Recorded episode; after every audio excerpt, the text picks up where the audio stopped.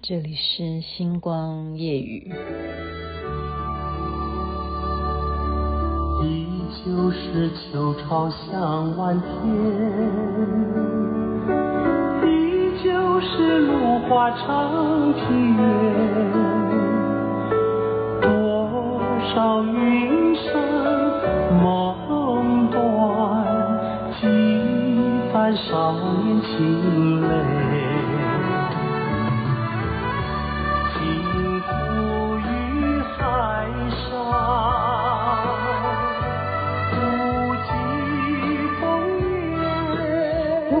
看这个连续剧的人有印象吗？这样讲就会暴露我们的年纪哦。连续剧是什么剧啊？那是萧芳芳演的《秋水长天》啊。这主题曲是由费玉清来演唱，本来是王芷蕾所演唱。您现在听的是星光夜雨啊。今天同样的就是简短的发表一下感想。什么感想呢？当然还是跟稍微看书有关系了。那就是伟大的物理学家爱因斯坦，这太伟大的一个物理学家，他也得过诺贝尔奖。他有一本书《我的世界观》呢，实在太长了，我只针对两个部分来稍微觉得惊讶啊。因为爱因斯坦其实他小时候十二岁就已经算术都会了啊。那么他那时候的宗教信仰是什么呢？其实，在外面是信呃基督教，可是回到家里却是信犹太教，因为他是犹太人，他的种族是犹太族啊。虽然他生在德国，可是在他那个小的年纪呢，他就觉得很奇怪，为什么犹太教哦？因为早先是他们说的上帝，那为什么上帝会派犹太子民去杀了伟大的耶稣基督呢？这个问题 问的蛮好的，所以他后来就不是要那么样的狂热于所谓的上帝啦，哈，他因为他已经开始就是很会 算数学嘛，好，因此呢，他后来要这样子的一个定论，他说我现在有宗教信仰。是什么宗教信仰？其实呢，就是科学。他要说，科学就是我的宗教的那种热忱。他说，每一个人呢，一定你除了学科学，你除了学数学，你学除了学物理以外，你要把它视为像宗教一样，你才可能有那种热情，不断的去钻研，不断的去爱它。崇拜他，然后你就会不断的进步，然后你就会可能又发现了一个什么道理哈。所以宗教是他的真正科学的信仰。那么我就觉得说，哎呀，这样讲也没有错，因为宇宙的奥秘啊，我们甚至有一种说法，真的是有一种说法说，其实你知道吗？上帝就是外星人，或者是说哦，其实骗尽天的释迦牟尼佛，哦像我们昨天才礼佛过嘛，对不对？啊，他才是从某一个星球来的。那因为我们也不好讲是哪一个星球，所以我们就说骗尽天。其实爱因斯坦他还有很多很多可以去发展下去的一些宇宙论哈。因此我刚刚就特别提出宗教的部分。那当然，在他的时代环境啊，刚刚也是令我觉得很感叹。为什么呢？因为你说现在这个病毒是不断的一直延伸出来，让我们觉得说，哎呀，它又会突变呢，哈，它好像有什么方程式嘛，或什么的。其实也有一些人说，到底它是什么东东呢？它到底是不是从动物变出来的病毒呢？好，会不会也是不是自然的，是人为的呢？所以在这个部分呢，爱因斯坦其实他这一人。一生呢、他在最后过世之前，他讲的一句话，他是说：如果我现在变成年轻人的话，我宁愿不要学这些物理数学，我宁愿就做一个普通的餐厅老板，或者是沿街叫卖的这种小贩就好。就代表什么？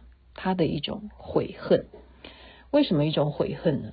虽然他年轻的时候啊，他是很痛恨德国，对不对？这个纳粹主义啊，这样子没有人道啊，这样去虐待犹太人啊，好说什么爱国主义啦、民族主义啦，其实他都反对啊。他甚至逃兵，就逃出德国了。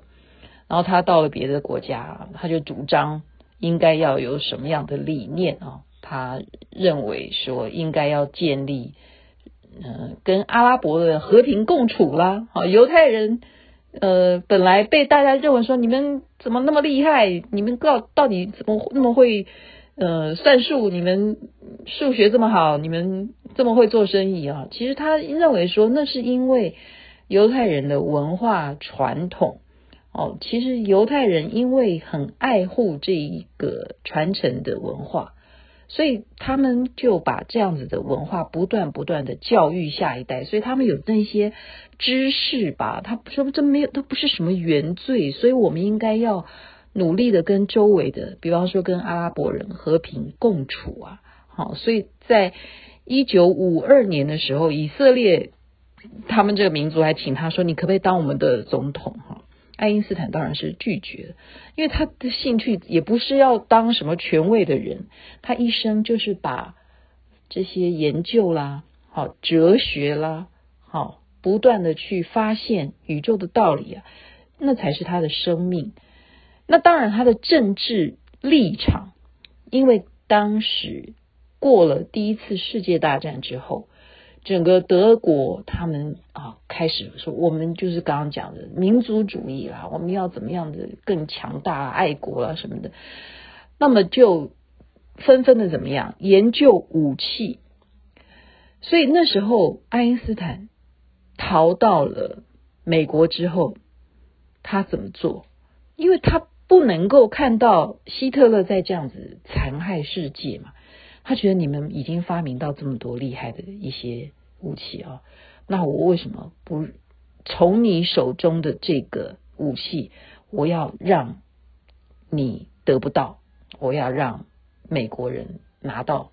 所以他把这个资料是让美国人得到，但是他万万没有想到，这一颗原子弹在第二次世界大战炸开之后，伤及的那个。人数啊，数十万的人死于他的发明，他的悔恨，他其实每天都痛不欲生。就是他的晚年，因为第二次世界大战就是他的发明吗？好，他自己在反省，所以他又怎么样呢？他又开始要给自己的哲思，自己犯下的一些错误吗？还是说他的政治立场？该是什么样的一些 政治的意识形态啊？他就开始去了解说，俄国啦、列宁啊、马克思啊，他们这些这种社会主义的思想。所以那时候第二次世界大战之后，就是开始极端的这种资本主义跟社会主义两派。当然，爱因斯坦就变成是属于左翼分子，好，他就是提倡我们刚刚讲的。建立世界的政府吧，我们不要哪一个国家、哪一个民族特别强，我们可不可以有世界的政府？我觉得他真的也是蛮有理想的人哦。可是可能吗？他那时候希望说，是不是可能美国、英国、俄国，你们三个国家，你们能够了解原子弹的秘密就好了。其他的我们不能再让其他的国家再了解太多。他以为美国、英国、俄国才有资格来主持世界的正义。好，这是他的当时环境让他这一位伟大的物理学家、科学家有这样子的想法。那么结局是什么？因为他有这样子的想法，美国觉得我不要社会主义啊，哦，因为我们是多元化的。联邦国家，他就视他为左翼分子，开始什么 FBI 啊，就开始调查他。所以他的晚年，他是被整个美国社会是视他为眼中钉的，因此他还是会最后讲出这样的话：如果我是年轻人的话，我还宁愿不要会那些，不要会数学，不要会物理。不要会科学。我做一个饭店的厨子，做一个沿街叫卖的贩子就好。他的人生其实非常非常的精彩。可是这两段让我觉得蛮意外的部分，就是爱因斯坦对他所做的事情是有深刻的反省。那么如今我们的世界变成这样的情况，不知道是不是在他当年所发明的各种算式当中算得出来？